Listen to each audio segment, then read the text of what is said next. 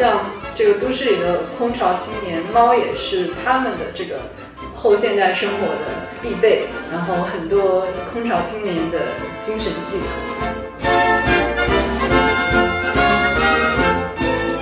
这个歌里它是有一些女性化的意味的感觉，是一个姑娘的感觉。对然后我就想说，其实它也有一点稍微有一点色情化的意味。是然因为沈哲原来养过一只猫，这个只猫叫乌源，后来这猫丢了，啊，难过的不行。他说这猫在的时候啊，每天晚上闹猫，把我的书也都抓烂了，还吃，还偷我的鱼吃。等它真的没了，等到哪天突然弃我而去了，每天晚上都想得我夜不能寐。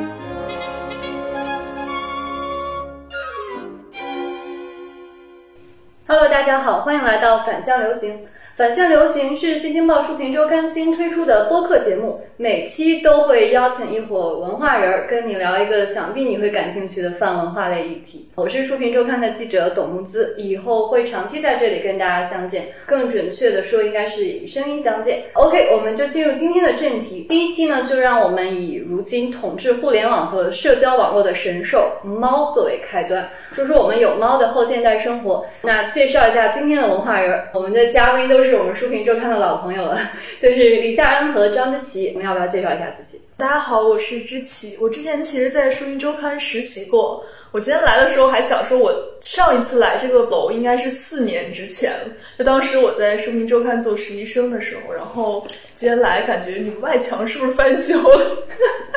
感觉这楼变得新了很多。呃，二十世纪初的风格还是很好的维持了。好，大家好，大家好。大家好，我是李夏安，我就是个做历史的，没有什么可以太多介绍的地方。夏安是我们长期的特约作者，给我们策划了很多优秀的选题，比如说戊戌变法，还有之前的五四运动的特刊。那就不啰嗦了，就说为什么我们要聊一聊猫？其实今天说起猫来，好多都是陈词滥调，因为猫资讯实在是太泛滥了。今天就我们其实是一个满人类中心的动物，但是人对猫的那个占有欲啊，那个想象，整个投射出来就是非常强大，导致猫变成了一个占领我们生活各种空间的这么一个动物吧。那我们就先从自己跟猫的渊源出发来聊一聊吧，因为我知道大家其实都是养过猫的。知琪好像你的猫之前还经历了一番相亲、找对象，然后生孩子，现在对对，就 我养猫的经历特别丰富。首先就是我也不是我本人，就我男朋友有把猫从美国带回中国的经历。然后我们曾经送走过一只小猫，就是它病逝了。然后我们还带着现在的猫相亲，然后让它生了小猫。就是所以我觉得我养猫的时间虽然不是很长，但是基本上养猫能碰上过的事儿，我好像都能都碰到过了。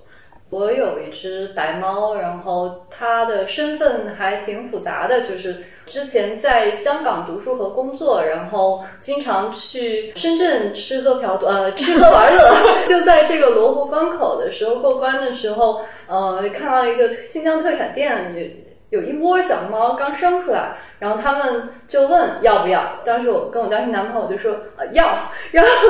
就把这只猫从深圳偷渡到香港过来了，就是在午夜十二点左右的时候，对，然后它从此就这从一个呃深圳猫变成了一只港漂的香港身份的猫。后来我又来北漂，就把它坐了一趟飞机又带回到北京了。我感觉吧，在我港漂和北漂的。这个生涯之中，猫还是一个挺好的精神慰藉的。嗯，对。夏安，听说你也养过猫？嗯，其实我养的猫都不是我自己的猫。呃，我特别小的时候是住在那个特别典型大杂院里面，然后我的邻居养了一窝猫，是一个老太太。然后她那些个猫，我觉得应该都不是很好的品种吧。好像天津人也大杂院有养猫，你也不求它有多好看或者有多温顺。指望它能够捉一点老鼠，因为那个时候住在住在大杂院里面的话，老鼠会非常的多，所以养猫纯粹就是为了捕鼠。印象比较深的呢，每次邻居家养猫的时候，他中午会买来那个很多的小鱼儿，那时候小鱼很便宜，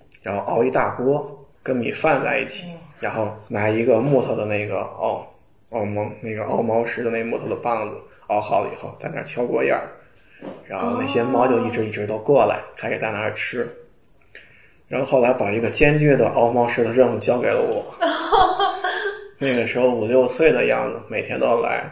熬猫食，然后猫就过来吃。渐渐的，那些猫也对我有了很大的好感。嗯后来当我终于搬离到那个地方的时候，后来搬到楼房去了嘛，不再住大杂院了。然后有一天快搬走的时候，我觉得那些猫应该它是比较会通人性的吧。在黄昏时分，然后那个两只大猫带着好多的小猫一块儿来送我。不过后来想一想，也有可能因为我身上的猫屎味儿 味道太浓了，所以大概是由于这个缘故。对，我觉得像刚说那个挺有意思，就一开始其实你们那个是吃百家饭的一个猫，养在公共空间的一个猫。嗯，对，它什么都吃，只要是谁家做的饭，它都会过来吃。一直到我现在对猫有好感，在我小区有那个小白猫，有的时候只要吃点什么东西，炸串儿什么的，它要是过来的话，也喂它一口。所以我可能跟我有关系的猫，基本上来说都不是很名贵的猫。就是好多是白嫖的。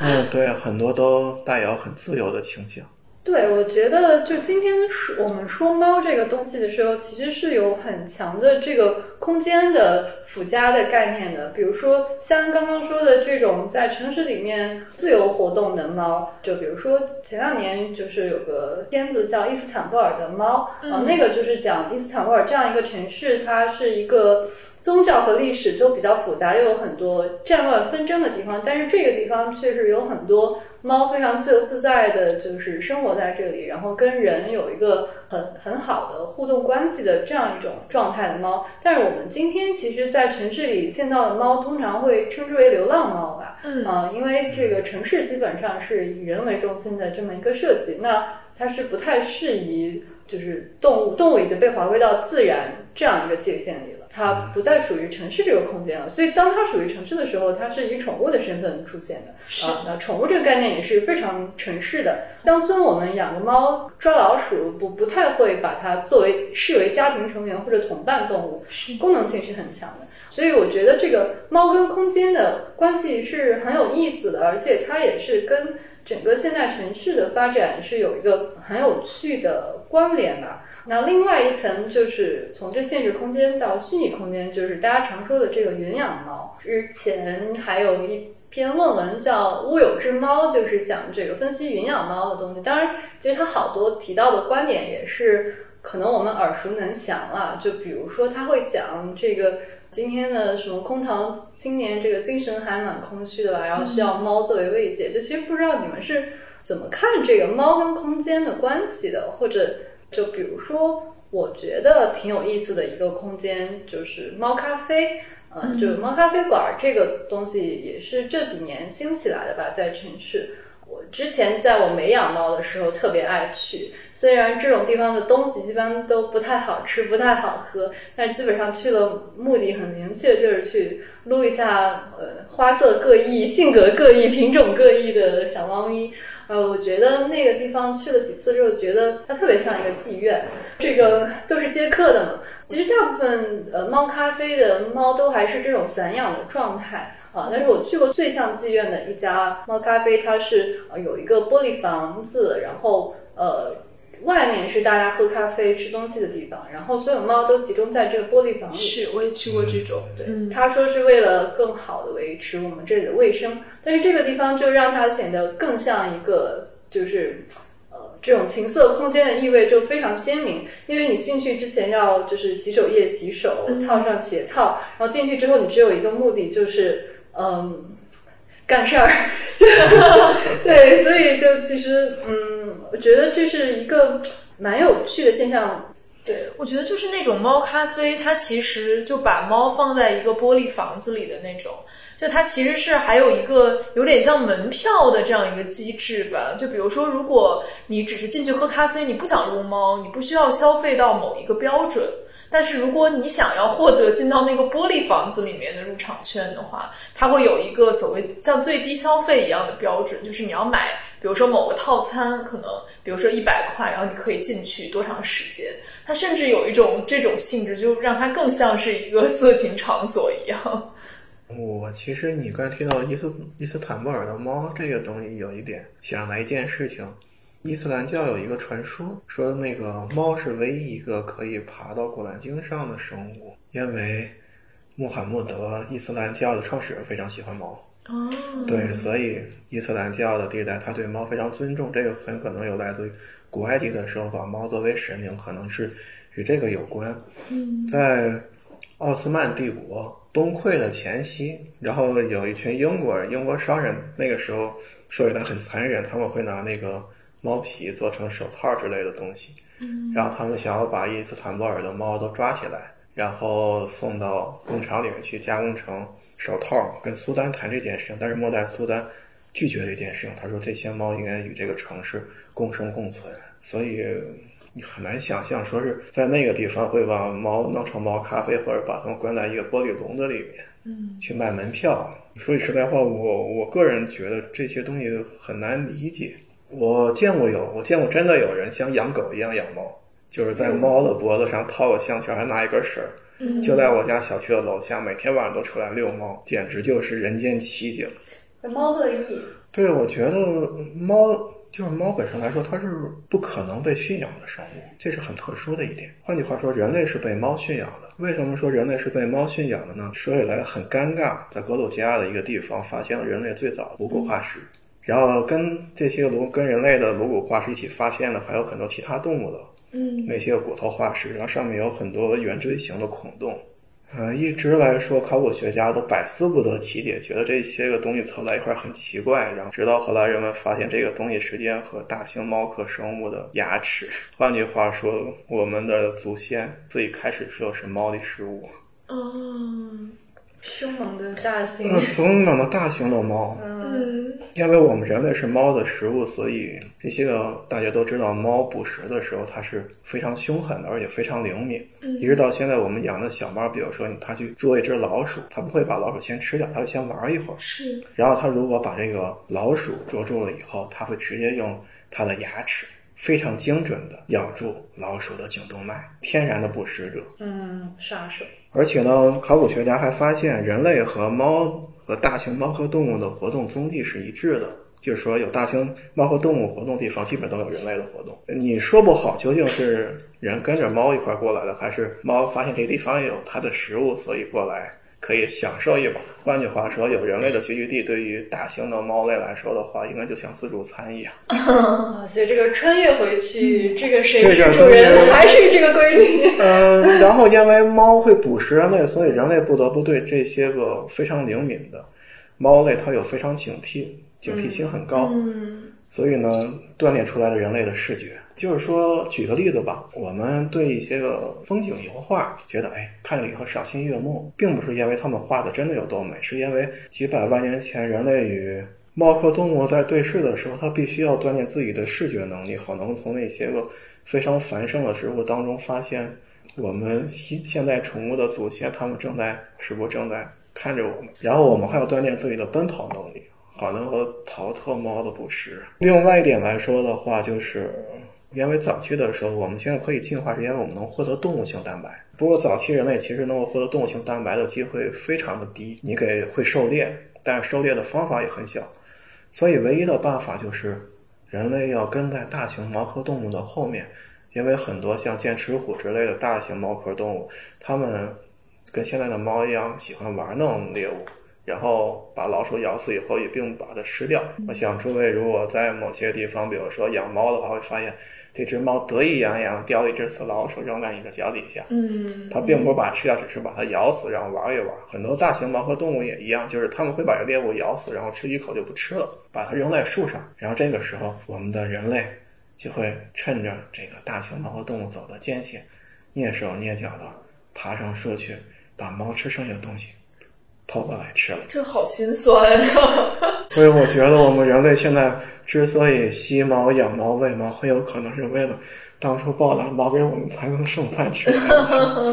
对，是，呃，我觉得这还蛮有意思，因为之前看那个一本书叫《驯化》，它也是在讲，就是人到底是怎么驯化我们现在生活中嗯日日相处的这些动物，还有那些植物的，它其实讲到这个人类的主动性可能没有我们想象的那么大，就是就是大家有一点互相选择的意思。那些跟人亲近性更高的动物，然后它就逐渐跟人一起生活到一起了，包括狗和猫，其实都是有这样一个过程的。这个其实可以观察一下，就是说你观察一下生物的耳朵，嗯比如说生物的耳朵其实没有折耳的。你看现在狗有折耳的狗，有折耳兔，有折耳猪，折耳猫。但是折耳猫实际上只有一个品种，就你刚才说的这个，而且很少见。就是换句话说，这几乎来说是近一百年以来才慢慢出现折耳猫这种品种的。嗯在早期的时候是没有折耳猫的，所有的猫的耳朵都必须是立着的。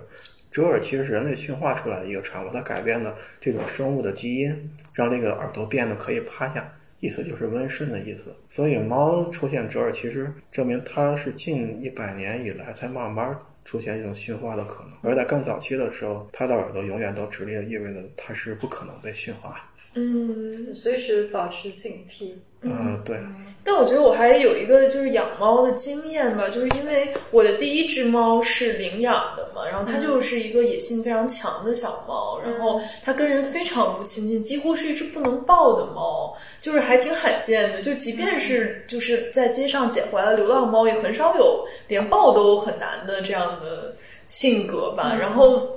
就是我男朋友一直养它，然后他就说他跟这个猫最亲密的时刻只发生过一次，嗯就是当时他在美国上班，然后白天都不在家，然后这个猫就在，因为纽约有很多鸽子嘛，它就在阳台上扑鸽子，然后就不小心从五楼掉下去了，然后掉下去它也不敢动，就一只猫在那个就草草地上面等它回来。然后我男朋友回家就发现这猫不见了，就开始到处叫它，嗯他在阳台上叫它，就在下面喵，然后就发现它在掉掉到楼下去了，嗯然后他就下楼去救它。他说只有救它的那一次，这个猫对他表现出了感情，就是其他的时候这个猫都非常冷漠，然后只有救它，然后带它去医院检查，看看它有没有什么受伤啊什么的，就只有那一次。然后后来我养了两只猫，因为都是买的宠物猫嘛，就是宠物猫其实它有一个好处，就是因为你大概拿回家的时候，怎么着也得两三个月了吧，这个小猫断奶的时候。但是在这之前，有经验的 breeder 它其实是可以驯化这个猫到一定的程度的，就比如说我们。这个 breeder 就会跟我们讲说，你这个你养这个猫最重要的时间段是前三个月。如果你前三个月不停的抚摸它，让它每天都跟人相处，那这个猫将来就会变成一只亲人的猫。然后就从我们买猫的经验来说，他们确实买来的猫都是亲人的猫。我觉得也不完全是因为他们是在家里出生的，就还是跟这个他的第一任饲养者在他的幼年社会化时期。对它的养育方式有很大的关系。其实宠物猫的基因它已经是有一个纯纯洁性的嘛，它就是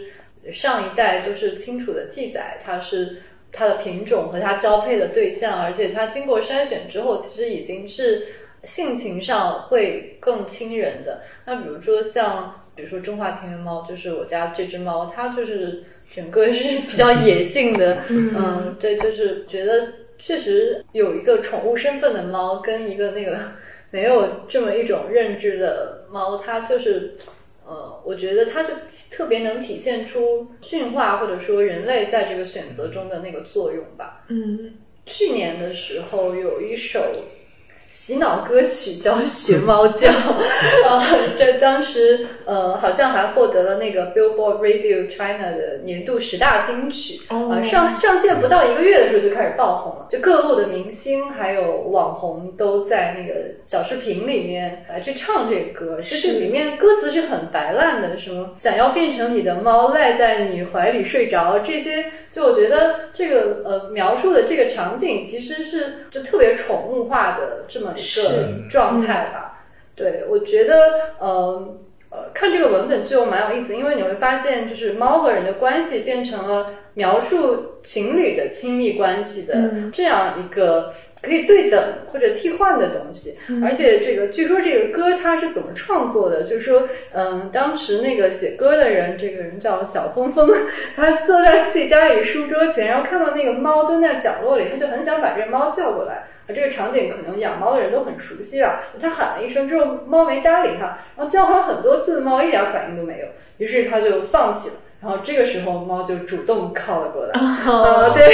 然后他就说，这个经历就让他想到了他的一个好朋友。就是后来跟他合唱这个歌的那个女孩说，这个漂亮又有想法的女孩跟猫很像，然后他就用这个灵感写了这个歌，这个学猫叫，嗯，然后就就变成了一个有毒的传播。对，我觉得这个这个其实很典型。今天人跟猫的关系，我觉得一个是在很私密的空间里，就是自己的家，而且呃，另外一个就是他跟你是有一个很直接的。呃，亲密的关系，觉得这个可能是就许鞍华有个电影叫《姨妈的后现代生活》了，他写的是退休，他讲的是那个退休的姨妈，她独自生活在上海这个国际化的大都市里，然后她的邻居也是一个时髦的老太太一样，一只打扮的漂漂亮亮的小宠物猫。啊，对，那其实今天好像这个都市里的空巢青年猫也是他们的这个。后现代生活的累，然后很多空巢青年的精神寄托，我觉得这好像是一个蛮有意思的现象，就是猫今天会被我们定义成一个亲密关系的一个，不说替代物也好，它变成了一个很重要的情感寄托。不知道你们是怎么看？就我我觉得你说这个学猫叫，我就想起来说，其实就是它还是。这个歌林它是有一些女性化的意味的感觉，是一个姑娘的感觉。对。然后我就想说，其实它也有一点稍微有一点色情化的意味。是。比如说像猫或者兔子这种动物，你好像比较容易把它联想成一个性对女性性格上有有一些怎么讲娇媚的这样的女性的形象。对，其实我。我一直觉得撸猫是一个很情欲的动作，嗯，因为你是从头摸到尾，然后这个还会蹂躏，然后就是动作也好，或者你观察它的眼神也好，就猫的内态，呃，是你是直接跟它进行对视的，而且猫的眼神是非常复杂的，因为它当睁大眼睛的时候。那个是非常纯真的婴儿状态，那他眯起眼睛的时候，就是 另外一种可以是比较面露凶光的，或者是非常神秘的，或者是呃有一点邪恶的，就是它的整个丰富是很丰富的。然后这个就包括猫，确实是经常被用来形容女人的。嗯，然后就我在刚搬来北京的时候，我就是首先要布置房间，当时还没有把我的猫接过来。我首先就是先在家里贴满了猫的海报和就是各种嗯挂挂画。当我布置完的那一刻的时候，我突然就想起来，哎，我这个行为是不是跟一个呃没有女朋友的直男在家里贴满这个女明星的这个袒胸露乳的 这种。巨幅海报，然后这种意淫的感觉是不是很相似？我觉得确实是有点像的，就包括呃云养猫，我觉得其实确实有一点像看 A 片的感觉，因为觉得你看这个猫的时候。你是看的很细部的，比如说你会观察它那个小爪子的特写，就是很像那个山竹，然后比如说你会看它那个小鼻子的特写，包括很多猫的出版物，啊，其实现在说起来，猫吃的钱是很好骗的，就是是的，只要做一个猫的图册，照片呃印出来，讲个猫的故事就可以拿去卖，而且其实。通常卖的还不错，但是评分都很低。你在豆瓣上就就一拉一划就能看到，就是说这个就是骗钱的，因为没啥内容，但是就是会买。就是猫的造生产力、呃消费力带来的都是很强的。对，所以我觉得，呃，这整个它不只是一个呃，就是共同生活的一个替代，而它确实满足了你很多呃欲望的想象，包括身体的那个触感，就是很柔软。是，而且我觉得它就是它猫表示它舒服和开心的方式也是有一点色情意味，因为它会打呼噜，然后它的声音非常小，就是呃，据说它为什么会发展出这样一种声音，是因为它在小时候需要就母猫和小猫之间需要交流，但它交流又不想暴露给天敌，因为如果它喵的话，就可能它周围的天敌也会发现它们，所以它们就是就进化出这样一种奇怪的发声的方式，然后是很就是声音量很低的，并且它们彼此都能够沟通到的这样一种方式，然后在人跟它。交流的过程中，其实你也会感觉到那个声音是非常私密性的，然后那个声音是，嗯，就你需要离得很近，你才能感觉到，而且还有震动的这样一种效果，震指震动棒的。哦，他们现在有人确实做过测试，人类猫的孤独声和人的脑电波的频率几乎是一致的。哦，所以换句话说，就是说它的孤独声确实对人类有安抚的作用。嗯，这也是为什么。管猫叫主子的原因之一，可能是给我们洗脑的。然后另外一个原因就是所谓的弓形虫啊，嗯，就是猫会感染的一种寄生虫，但是猫会感染一种寄生虫，它不会发病，可以和猫共存，但是人类会发病。然后那发病的症状是觉得非常快乐。哦，真的吗？就跟嗑大麻一样。所以说，你撸猫、吸猫会觉得很幸福，很有可能是因为你的大脑。被主子散播的弓形虫病给嗯，就其实我我刚开始养猫的时候，其实我是对猫严重过敏的，就是我过敏到跟它相处大概几个小时之后，我就会出现有点呼吸困难的症状，然后我就是不会不停的流鼻涕、流眼泪这样子。但是我跟我们家猫住了一个月之后，我就自动脱敏了，就是明显是它驯化了我，就是啊，对了，那个猫的英文词 pussy。还有一个意思是啊，对，其实这个也是，它确实是一个很有情色意味的一种动物。就比如说像兔子 bunny，其实也有这个意思，对吧？就是兔女郎什么的这个感觉啊。而且从最古老说，古埃及的是古埃及人是最早驯养猫的嘛，因为最早发现家猫是在底格里斯河的哈兰古城，嗯发现了最早驯养猫，人类驯养猫的证据，然后猫就是女神巴斯蒂。哦，然后在中国的时候，古代管猫叫猫女，然后也叫猫，然后在云南那个地方叫猫婆。啊，去吃小面的话，四川那个猫婆小面，所以都是女性。嗯，都是很很明确的一个性别指涉的这个动物。然后还有像是那个超级英雄的里面，猫女，哦是，还有话剧里面的猫也都是女性。是是嗯，然后中世纪的时候，人们认为女巫和猫在一起，猫也是女性。嗯，啊，很神奇啊！猫其实和女性相关。嗯，古罗马时代的时候，在庞贝古城发掘出来很多的那个古罗马的铭文，然后它里面就管娼妓称为我的小猫咪，这个是有渊源的。呃，看来这其实也不是一个现在现在城市生活造成的一个人与猫的关系，而是它一开始就是一个跨文化的、跨地域的，会有对猫的这么一个女性化的想象。嗯嗯，对。而且我觉得它可能跟它的身，就是跟它的体貌还是很有关系。就是猫，比如走路的姿势，它的骨骼走向，猫步，对，就是会跟会跟狗或者其他的动物其实还是挺不一样的。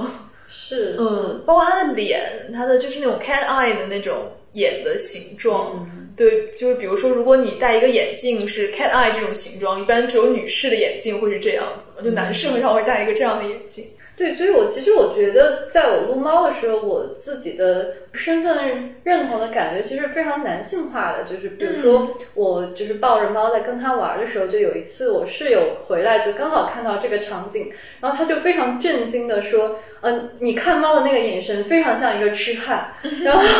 就是他说非常像《熔炉》里面的那个猥琐男。我就觉得，嗯，哦，是吗？我我以为我在跟就小猫咪进行一个非常正常的互动。啊！但是后来有一次，我就看到那个呃，就是石黑亚狮子，他他是那个本的恐怖漫画家伊藤润二的妻子，他出了一本他的漫画集，全部都是画猫的这么一个画册啊。然后我就我看到它里面就是有伊藤润二画他妻子跟猫日常的一幅画的时候，就我发现，哎，这个就是石黑亚狮子他。就是看猫的那个眼神也非常的猥亵，然后这个我就放心了，我感觉这个好像不是你自己的问题，对非常正常的一个状态。其实我就刚，我觉得刚刚我们就是有讲到猫，它作为一个亲密关系或者一个呃有一种呃情欲意味的这样一种互动的状态。但其实现在有很多人也把猫当成孩子养的，嗯，就是我觉得就是现在。这种这种育儿焦虑、母职焦虑，已经从养孩子过渡到了养宠物嘛，就是还是蛮常见的。就比如说，就是我之前看过一个人类学家，他写一本书嘛，然后他就是。因为在比如在西方的流行的观点就是说，你养宠物是有利于你身心健康的嘛，包括很多，比如说一些呃宠物会被用来治疗一些心理疾病啊，然后或者比如 PDSD 啊这种这种病的，大家认为宠物是一个很好的安抚的安抚者的这样一个角色。但是这个人类学家就讲说，其实不是这样的。他举个例子，他就比如说说你遛狗，其实这个你健康是来源于遛，并不是来源于狗。你遛什么其实无所谓的，宠物并不能给你带来真正健康的生活。但是相反来说，你养宠物给你带来的心理的焦虑，其实反而会不利于你的健康。就他的观点是这样的，就你养宠物，其实跟你养小孩儿，其实会带来差不多这个程度的焦虑的感觉。我觉得这个比较典型，就是说，当你的宠物或者当你的猫生病的时候，我觉得这个就是最典型的一个场景，就是会非常非常焦虑，就是因为一个人其实你自己生病的时候，或者你的小孩生病的时候，你觉得是用用两种方式可以去判断的，一种是你自身的身体经验，就大家都生过病，或者说哪儿疼，或者说哪儿不舒服是一种什么感受，我们其实都知道经历过。另外一种就是医生的这个客观的医疗上面的诊断。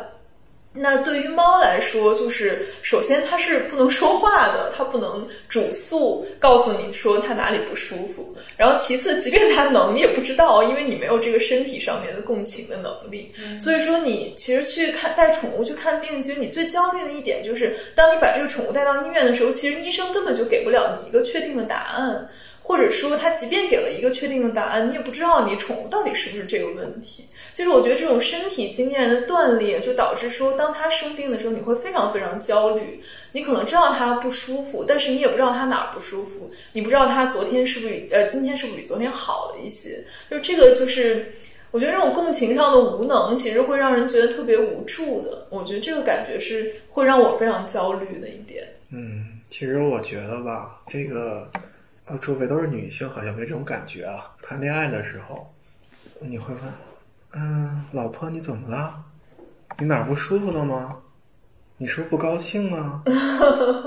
你想要点什么呀？”然后就是你管吗？啊，这个时候你就觉得非常的焦虑。嗯。所以呢，如果你养一只猫，然后你也发现猫这个样子的话，你会有一点心理准备。哦，然后心里会踏实很多。嗯嗯。其实我觉得，就是说，如果你如果猫在给你焦虑的话，然后你再去考虑一下你实际情况遇到了人与人之间交往的事情，你会觉得心里头很很开通啊。他们也不比猫难对付多少嘛，这是一件很好的事情。然后再有一个，你刚才说那个猫跟养孩子的那个，嗯，明代宫廷里面养了很多的猫，然后管那个卓中志嘛，刘若愚的卓中志，然后他在里面说那个宫廷里面养了很多的小猫。然后那些个猫管的叫要叫老爹的，啊，然后还要叫一些其他的名字的。让这些个猫做什么用呢？就是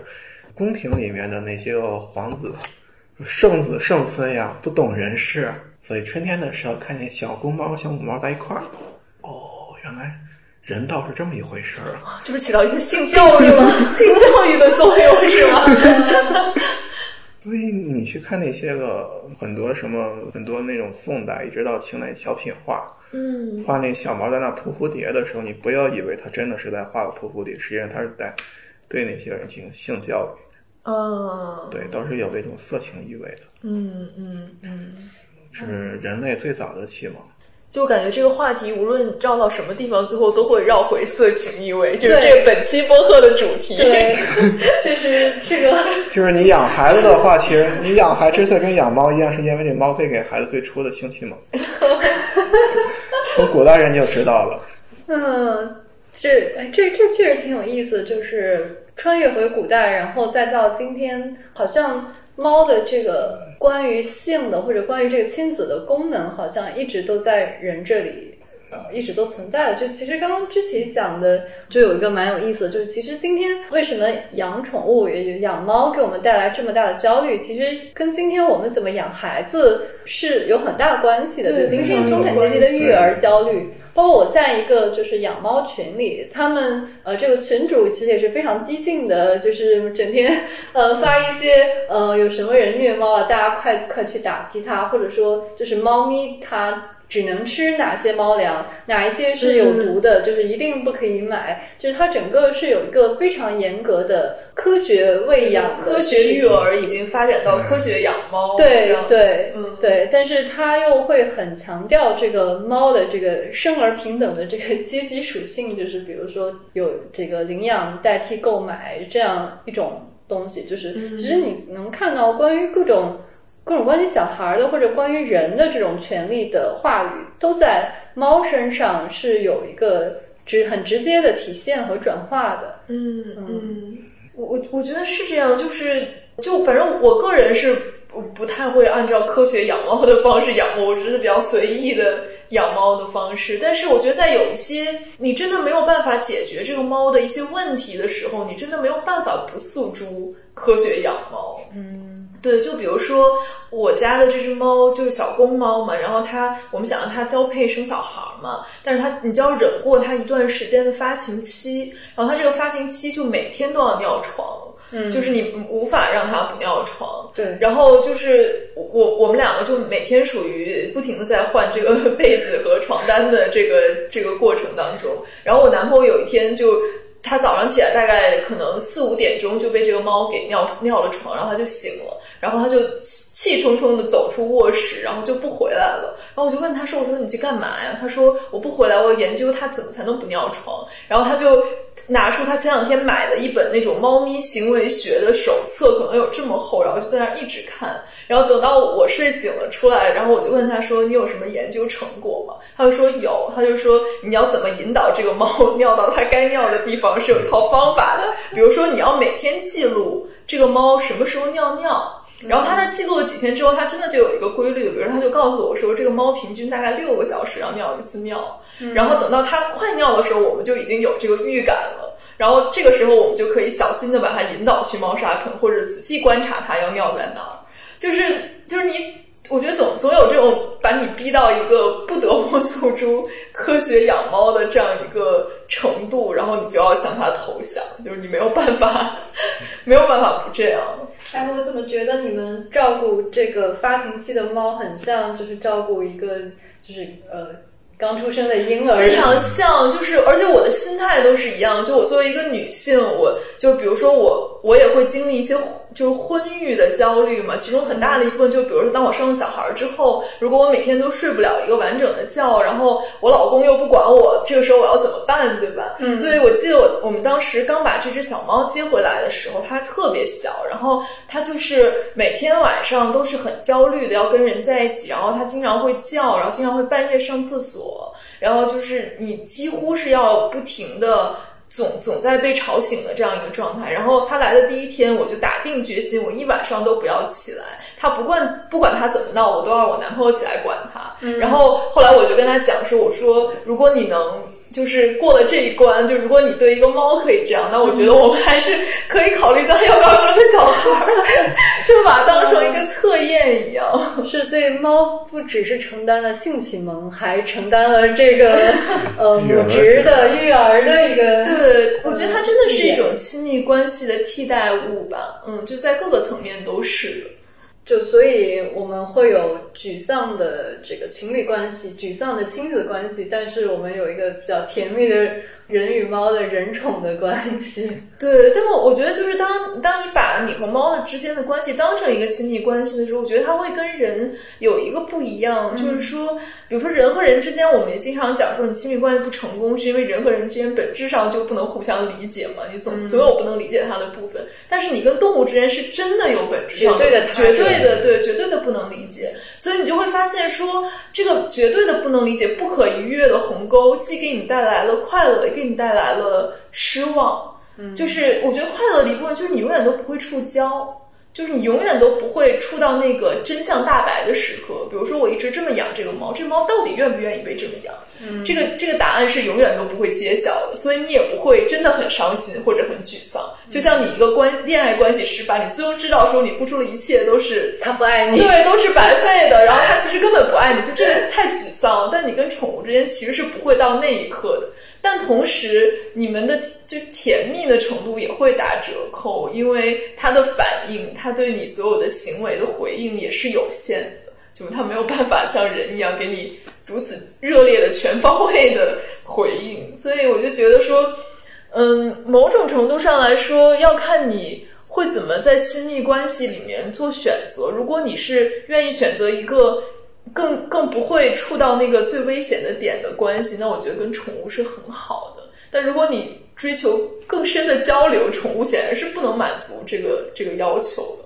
我觉得养猫和养狗有一个很大的区别，嗯嗯就是你看我们怎么着来说的话，你可以很喜欢狗，然后你可以让它陪着它到处跑，还喂它吃的东西。嗯、有的时候你也会抱它，我是说有的时候，嗯，但你很少，但我好像没有听说有谁说，哎，把狗放在床上吧，是但猫可以上床。是的，但是猫呢你也拦不住它嘛。是对，但是你可以发现一件事，就是说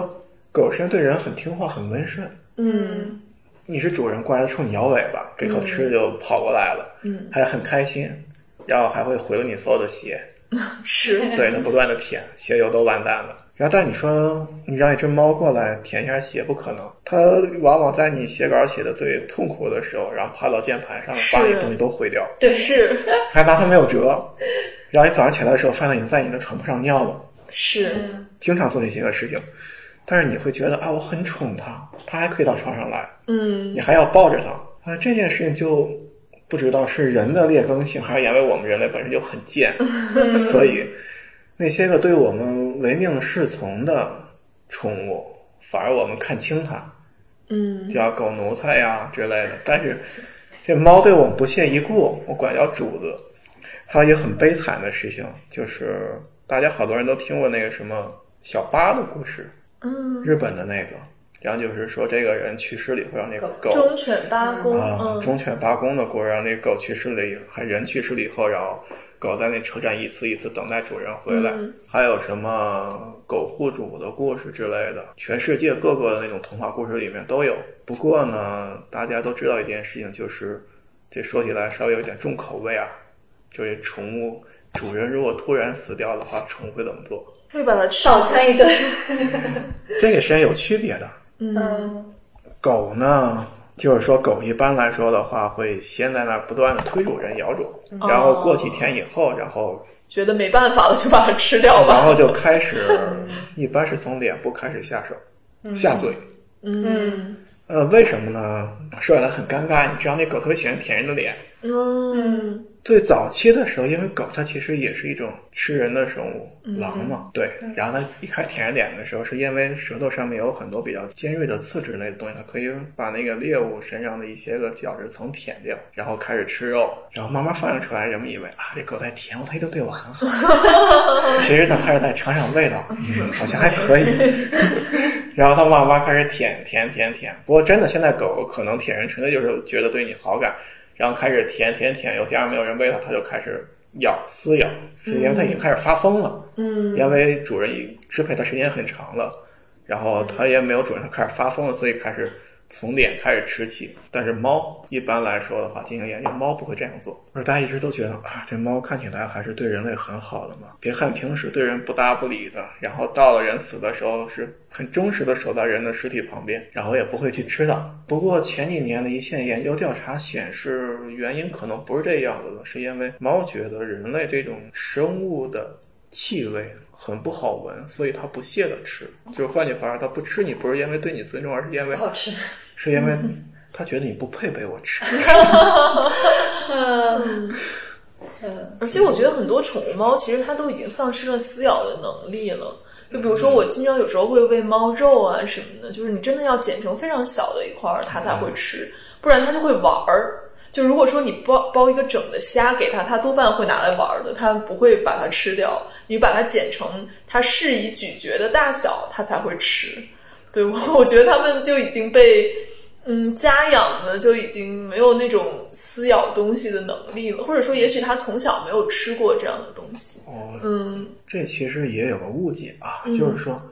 猫科这种生物，就猫需要的动物蛋白的能量大约是狗的四到六倍。为什么这个样子呢？是因为这种猫科生物它的撕咬能力很强，就是它是天生为狩猎而生的，嗯所以它可以不断的捉住一只老鼠，在那玩来玩去，然后再很精准的咬它一口。但是你发现它是把整只死老鼠扔给你，嗯，它不去吃，为什么呢？因为它的撕咬能力和捕猎能力很强，但咀嚼能力很差。哦，所以呢，它可能捉住一个猎物以后，然后它会，就是说，只能够尽力的咀嚼出来，就吃掉这个猎物的一部分，剩下东西就都扔掉了。很挑食的生物，这也是为什么人类可以吃猫的才能剩饭，然后从而达到哦进化的原因，是因为猫其实很浪费。然后呢，你刚才说这点也是，就是你不可能给这个你的小猫活物呀，所以猫会在那玩来玩去，它是因为它狩猎的本能，它可以咬它几口，但是它咀嚼能力确实很差，所以你可能给它一大块肉扔过去，它也会玩来玩去，它也会咬几口，但是它不会吃。但是它吃的确实很很困难，嗯，是的，是的。对它吃的食物百分比很难，所以你要付出大量的精力去喂猫，是老补来补偿以前猫喂你，报人的报恩。难道报恩？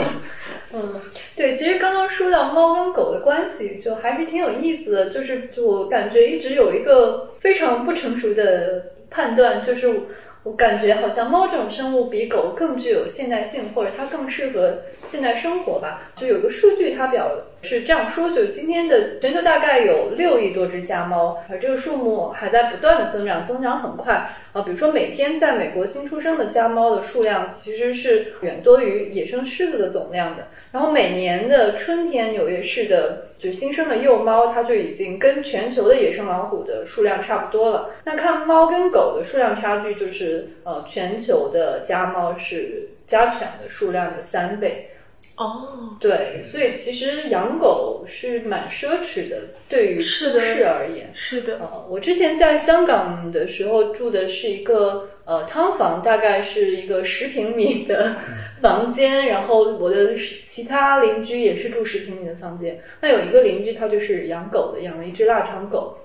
那狗是非常惨的。呃，就是他每天，呃就是我不上班的时候就能听到他每天在那里非常寂寞的在房间里叫，而且因为我们那个房子是不允许养宠物的，所以我们都是偷着养。那呃，有的时候房东会来巡查什么的，就那个狗有有几天是要戴着口罩的，就是防止它发出声音，然后房间里还大声播着音乐。就好像觉得这整个是非常不适合狗这样一种外向型的，或者它要求跟比较广阔的空间里面有有更更强的互动。是的是的猫本身它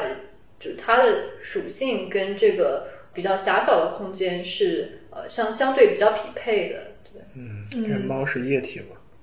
对，猫是液体，嗯，就女人也是水做的嘛，所以这个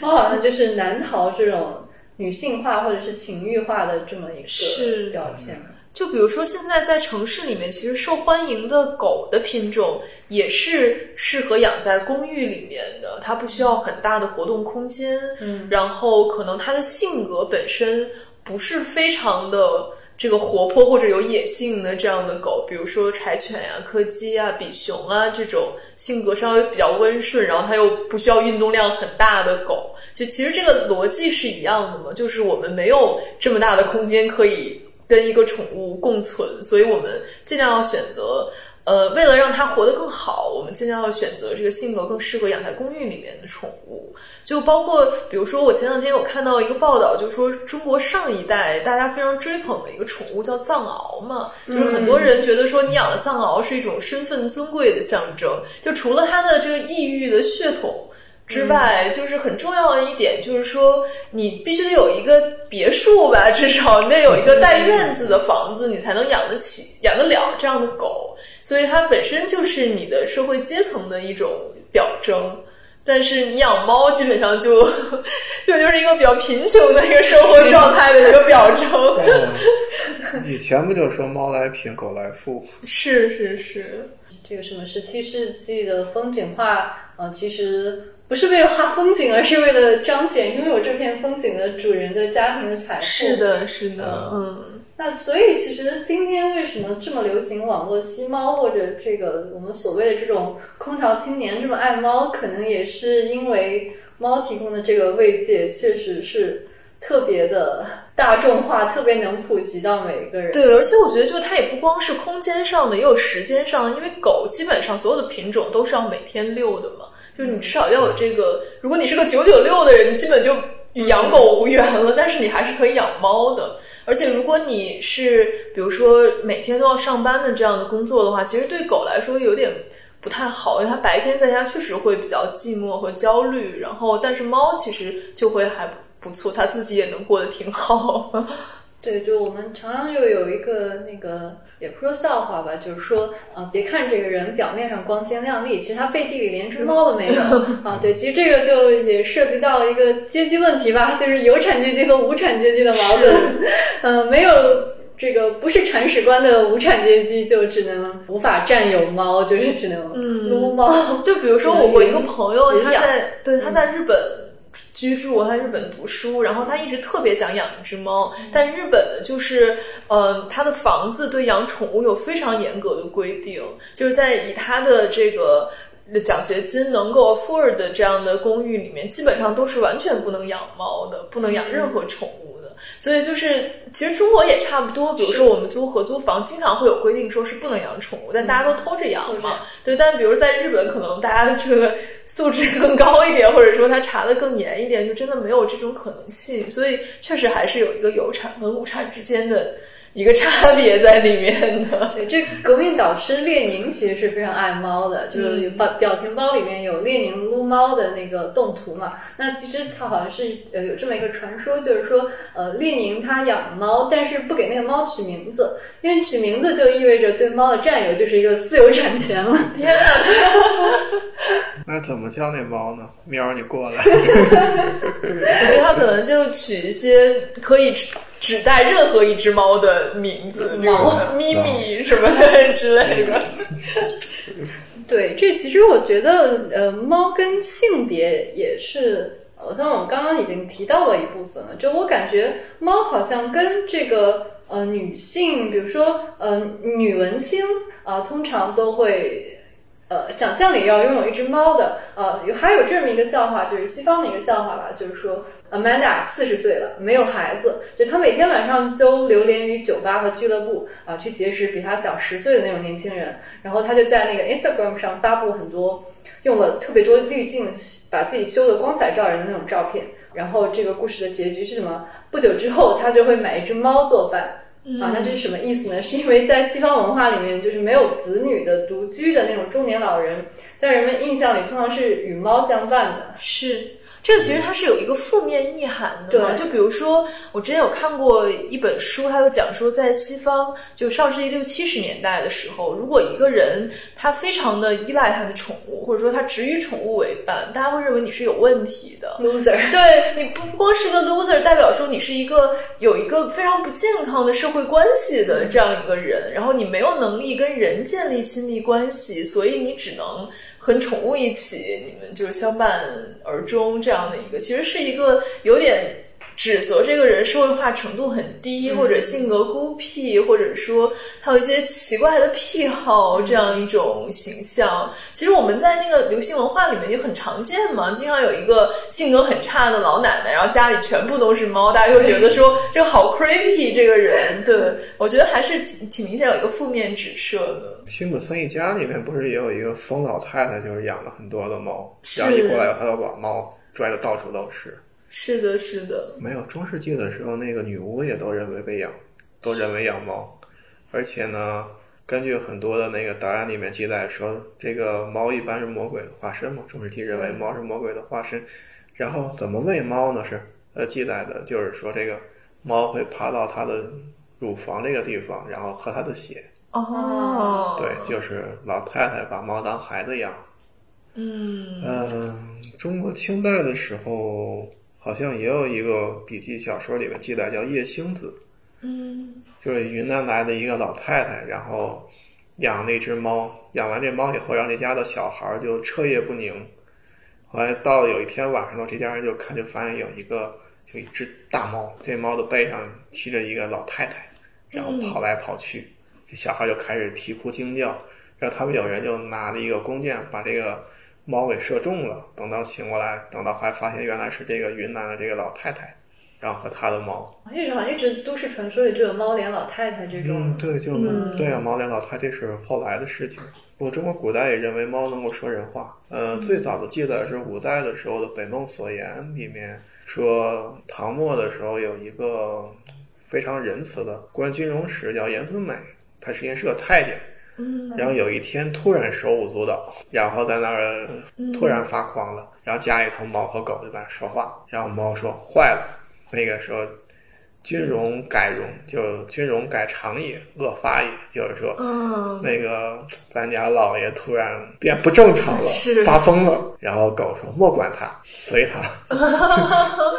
然后过了一会儿，这个严孙梅醒过来说：“哦，好像刚才猫狗说话了，回过味儿来了。然后不过他一想，家里闹妖了，是不是要有什么事情就不做官了嘛？最后晚唐的那个战乱，他就幸免遇难。这是一个故事。不过到后这是这里面的故事，好像是狗比较不拿人当回事儿，猫好像对人有点关心啊。然后等到后头的时候，猫说人话的故事就都是猫对人不屑一顾了。特别著名的就是清朝的时候，那大诗人王士祯家里面养了一只猫，据说会说人话。然后有一天，这猫正在那个中午的时候在床上趴着，嗯晒太阳呢，睡午觉。然后有一个人好事儿过来，就问那猫说：“那个您老人家会说话吗？”然后这猫被吵醒了，很不高兴，抬眼看他一眼说：“我能演，何关如是？”哦，就我说不出话，关你就是我什么事儿？对，就说一句我 我会说话，干你屁事儿啊！好傲娇的猫啊！然后最后一次记载猫能说人话的记载是民国的时候，有一个人叫郭泽宇，他写了一个说《洞庭小志》，他说那个慈禧太后死前就是快临死之前不久，然后后来什么光绪的皇后嘛，有隆裕太后，嗯那个时候还光绪皇后呢，有一次去看病去，然后去拜见慈禧太后，见婆婆呀。然后走在路上的时候，看见宫里头养了一只玉猫，在脚底下爬来爬去的，然后就觉得好像是就问旁边太监说：“是不是没有喂猫啊？这猫怎么老跟过来跟我去的呀？是不该喂猫了？”然后这猫突然站来，跟那个隆裕太后就说：“奴才吃过了。哦，哎，所以这个古代的猫的传说里面，就猫通常还是就就比如说会说话，或者一些会说话，而很且神秘很会作妖。嗯，会作妖，对对之前那个著名的猫鬼案，猫鬼，对，哎，猫妖传还，还有一个《猫妖传》，《猫妖传》那是编的，《猫鬼案》那个是真的隋朝的嘛？嗯，嗯隋文帝时代的时候，隋文帝的王后，隋文帝的皇后独孤皇后，前段还有一个电视连续剧呢，说这两个人很恩爱，然后突然之间肚子疼，嗯跟针扎的似的，找了人来看，说啊，你这个是猫鬼疾，然后查来查去，说，哎呦，这好像是你的同父异母的弟弟，叫独孤陀，他们家里头的人养了个猫鬼来害你来了。哦，对，说有一个猫鬼案，不过这件事情其实是这件事情说句实在话，隋文帝用来打击外戚家族的，嗯呃，所谓塑料夫妻情嘛，他跟那个独孤皇后之间的感情其实也没这么好，嗯然后打击一下他弟弟，这样子就也杀一杀他的威风。因为早前因为早期的时候，那独孤皇后是和隋文帝一起听政的，皓月二圣。你想天天妻管严，心里也很不爽。嗯然后借这个机会把他弟弟整一下。过了三年以后，独孤皇后就去世了，嗯所以就可以想这件事情背景是什么了。嗯是所以这个猫的神秘性还是这个在政治博弈里面也得到了一个运用吧，感觉。嗯，对，这个猫基本上来说的话，在古代就是很阴险的生物。嗯，嗯，它其实是有一种文化共识的，还是对，李嗯李林甫被称为李猫，就是他笑里藏刀。对，然后在西方的时候，认为猫是女巫的伴侣，魔鬼的化身。嗯，那我们今天这个猫好像是经历了一个这个从反派到一个呃洗白了正义的 洗白了已啊，经。对，维多利亚女王率先垂范养了很多的猫，然后他说我也改变一下猫在人类公众面前的形象，猫是一个很好的动物。嗯，啊然后人自上而下的一个自上而下，大家开始养猫。不过不过中国人确实对猫本身并不讨厌呀，除了那个故事以外，你很难找出来说这个猫有多不好、多作妖的故事很少。嗯嗯基本都是大家都很爱猫，猫很傲娇，对你爱答不理，然后你还上赶着去。沈周有一幅画，就画是一只小猫嘛，然后那猫团成一个团儿。他们还有人发现，在那个奥斯曼帝国几乎同一时期，也有一幅画画的几乎一模一样，也是猫团成一个团儿，哦，然后都白色的小脚。然后因为沈周原来养过一只猫，后来这只猫也这个只猫叫乌源，后来这猫丢了，把难过的不行。他说这猫在的时候啊，每天晚上闹猫，把我的书也都抓烂了，还吃还偷我的鱼吃。等它真的没了，等到哪天突然弃我而去了，每天晚上都想的我夜不能寐。跟人失恋一样，真的，嗯，就是包括对对猫的感情，就是那个就得不到的永远在骚动，被偏爱的有恃无恐，这个是。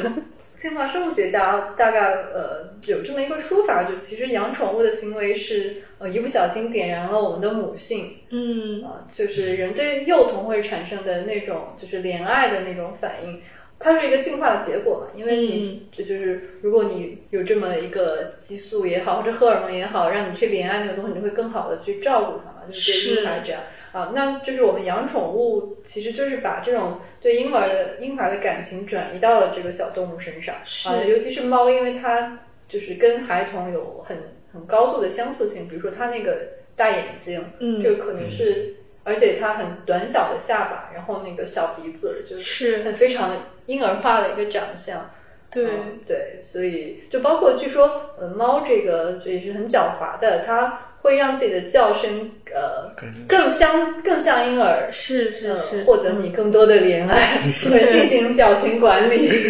嗯你去动物园的时候，当然你看老虎会觉得很可怕了。不过如果大猫对，但是你如果跟老虎眼睛对视的话，你对时间越长，你会觉得不由自主想走过去。嗯，我觉得它跟老虎的区别就是它把那个整个比例改变了。老虎就是眼睛很小，鼻子很大，然后猫就是把眼睛放大，鼻子缩小的一个版本。对，对，因为我家养的是豹猫嘛，它很多习性其实都有点像豹子或者老虎，就是它跟一般的其他的品种可能有一点不一样。比如说，它会站起来抱你，就经常会看到那种老虎跟饲养员重逢的场面，就是每天会发生在我们家豹猫身上。就它当然站起来没有那么高，但如果你蹲下，它就会站起来抱你的脖子，哦，就是很像一只老虎这样嗯，子。对，其实你应该嗯当心一点。如果它没有被驯化的话，其实抱你的原因是想咬你的脖子。它已经看出它在摸 它一直在你颈动脉干啥？你在接近我。对，它这样张你颈动脉呢，然后 嗯舔一舔，看味道好不好。哎，对这个说起来，就刚刚讲到莲幼这个，好像大家讲到爱猫，通常好像也跟女性更相关一些。一个是女性更容易莲幼嘛，就是好像感觉就是在爱猫的这些人里面，好像女性形象是更多一点的。就包括觉得台湾他们有这么一个说法，就是叫爱心妈妈，就整天在路边上。猫粮喂喂小野猫的那种，嗯就是爱心妈妈。然后通常它们的形象是比较负面的，因为猫的叫声会比较扰民啊，或者发情的时候会影响到大家休息啊。对，也有很多这个宠就是流浪猫保护的组织认为这是一种错误的做法嘛。嗯，就是就是你其实保护流浪猫更好的方法是给它绝育找领养的家庭，而不是说再让它在流浪的情况下，然后不断的喂养它。对，嗯，就所以其实就就比如说这种做法吧，就会、嗯大家会觉得是女性呃。就母爱泛滥的一个结果但是果。不考虑后果的一个做法。对，嗯呃，就我不知道夏安，就你会不会觉得人对猫的这个情感里面会有性别差异？因为按照中国古代的说法，好像是好男不养猫的。啊，不过现在不过西方说法不是说一个男人如果对猫好的话，对他女朋友也会很好。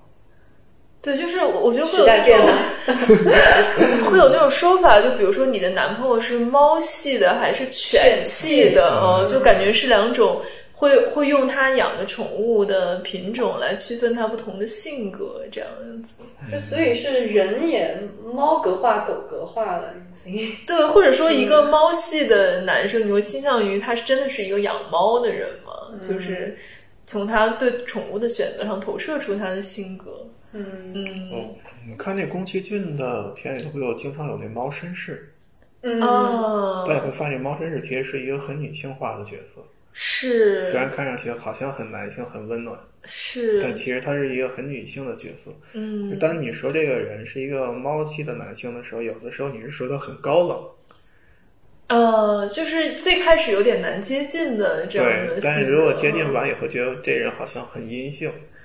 嗯嗯，嗯，然后会管那些个比较开朗阳光的叫什么小狼狗，好像是这么叫。对，就是犬系可能就是更积极向上一点，然后情感需求比较高的男性，大家会认为他是像一个狗一样，然后可能情感需求比较低、比较高冷，然后这样就情绪上有点琢磨不定的人，可能会大家认为他是猫系的吧。嗯，不过猫系都比较有创造力。是，我觉得现在就是，比如说很多明星也会去刻意营造一个爱猫人士这样的人设，然后再拉很多粉丝的好感啊什么的。对，这这样子会比较有神秘感，因为猫是让人看不透的宠物嘛。对，但但感感觉养的狗好像就对没有同样的效果，不知道为什么。对，所以好像也是猫跟作家的关系是特别好。嗯，是，嗯，对，因为猫觉得，因为作家觉得猫都看不透的话，然后正好跟他笔下所研究的人性一样，很难够琢磨。或者我觉得是一种生活方式吧，像我们这种生活方式，比如说呃伏案工作者，然后不太需要出门上班的人，确实会感觉跟猫更契合一点。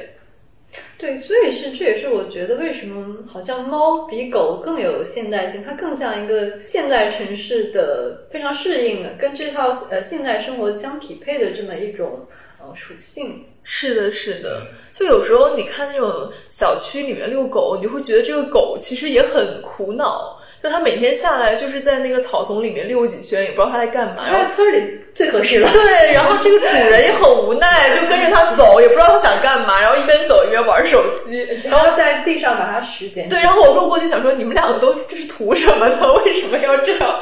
呃，我我我小区里有很多养狗的了，不过你确实能从狗来看出来这个主人他的三六九等。嗯呃，每天黄就是说这么说，每天黄昏的时候，小区里的那个小区的那个园子里面有很多的狗，然后你看见那半大的老太太抱着小哈巴狗，长毛的那种，然后呢还有养那种柯基的，但是我觉得一定不是纯种的柯基了，然后带小腊肠到处溜来溜去的，嗯。呃，我见过一次大个儿的松狮，嗯。被一个大胖子牵着，我觉得真是很配对儿。但是呢，这些狗来说的话，确实有一个王者类型的存在，就是，呃，我们小我我这个楼一楼，一楼然后有一个人，是一个个子很高，然后看着很高冷的一个，呃，不过我跟他说话，其实发现这个人还是挺好接触的，然后看着很高冷的一个男的，留着那个、呃 T 字形小平头，嗯。然后应该来说，我觉得如果你们女性来看的话，应该觉得他长得很帅，然后他养了一只黑背。嗯你可以想象一幅这样的情景：夕阳西下，然后在那个一片几乎没有其他狗过来的一个草坪上的，然后这样的一个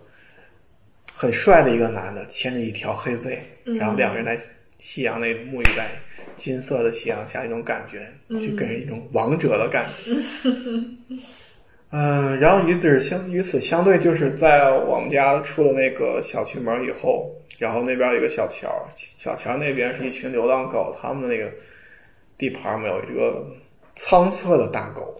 我觉得它的后宫一定很丰富，有无数的小母狗跟着它。哦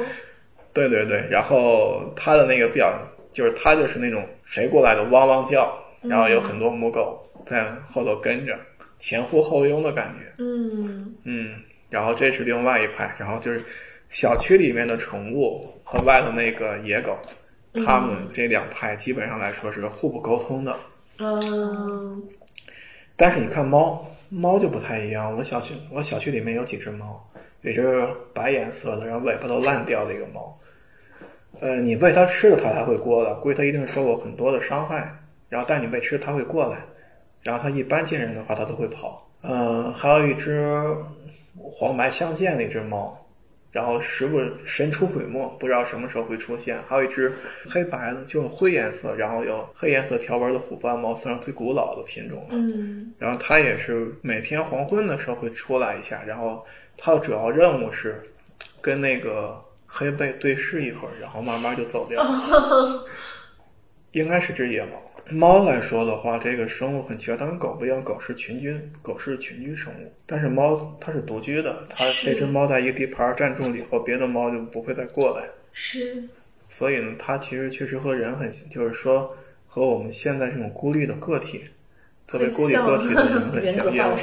对，因为我们都是独立的。再有一个，有人不是做过一个实验吗？把这个运动手运动手环那个绑在猫的身上，然后看它一晚，然后第二天看那手机上，这猫一晚上你不知道它去了什么地方，仿佛就是早晨起来时你发现它肯定是在家的，但它这一晚上可能到这城市的某一个角落，嗯这很不可思议的事情。对，就包括如果你在家里养两只猫，它们一般来说都是很难和平共处的嘛。对，对，就经验，非常非常难。对我，我见过很多人养两只猫，养了很多年之后，他们还处于一个紧张敌对的状态。呃，危险关系。嗯，就尤其是如果他们两只猫是同一个性别的，比如说是两只公猫，基本上他们一辈子都很难真正的 get along 这个这个同柴的，是，对，都是直男。嗯 对我感觉现在好像，不管从古代到今天的这个人吸猫，好像这个大家爱猫这件事儿，或者对猫的看法，都好像有一个跨文化的共鸣，感觉好像没有什么中西隔阂。啊，对，都觉得猫女性的，啊，桀骜不驯呢，很高冷，然后不太爱搭理人。到了近代的时候，觉得猫独立、天性自由，嗯，差不多这个中西方都取得了共同点。然后另外共同点就是，猫可能是我们的主子。对，其实是说到人与猫的这个主奴关系，就还真是挺辩证的。是，嗯，对，其实你们会觉得就是猫是自己的主子吗？我觉得我倒是没有这种刻意讨好它或者是什么样的心态，但我是觉得我特别希望它能够在家里不受约束，这个是我很坚持的事情。就比如说我们家那个猫在发情期的时候，它每天都尿床，但是我不会把它关在卧室外面。但一方面是因为它你关它会一直在门口叫，但是很多人的选择是它叫几天它就会放弃嘛，就你只要忍过了最最开始那几天，你就可以一劳永逸的解决这个问题。但是我就觉得我不太能接受我在它身上施加任何的限制，就我希望它在家里是想去哪儿就能去哪儿，想干嘛就能干嘛这样一个状态。就你是以同伴动物的身份来去对待它。对，或者我觉得我对它有一种，就是有一种道德义务吧，就是我不希望因为它跟我在一起，所以它没有能够完全自由的生活，或者是怎么样的。对我还听到一个人他有过这么一个说法，他就说，当你家里有两只猫的时候，这个房子就不是你的，而是猫的，就是你其实是住在猫的家里面。然后，然后我其实觉得还挺有道理。就我还看到一个研究，就是说猫为什么会想跟你一起睡觉，嗯然后它的理由就是说，它就是猫觉得那个床是它的，就是它是因为喜欢你才允许你睡它的床。所以叫主子来临幸你了。对对对，所以我会觉得在空间上限制它是有点我不太能接受的事情。嗯因为本来人就是占了猫科生物它的空间嘛。换句话说，如果现在的大陆没有人类的话，也是猫科动物的天下，嗯，天生的狩猎者，智商很高，嗯。捕食范围又很大，而且还这么萌，是，今天也是对我对我，所以换句话说，从最远古的时候，那个我们靠猫的才能剩饭来养活我们自己，嗯，到现在我们为它奉献食物来说，都是感谢猫的恩德。真的，真的就是猫的恩赐和人的报恩的过程。好的，我们今天把人与猫的关系总结到了这样一个报人的报恩的叙事上。呃，那我觉得可能猫奴听了之后还呃原原来是呃原来如此，啊，对。感谢主子赏饭吃。真是真是弄弄明白了为什么关系是这样的。嗯，那好，那我们今天这个对于人类吸猫的这个故事的追溯，以及我们养猫的这个情愫的这么一个总结，大概就到这里吧。希望各位对猫有兴趣的朋友可以留言或者把自己跟猫的故事告诉我们，然后以后我们的节目还会再继续，呃欢迎大家关注。好，那我们再见。拜拜。拜拜再见。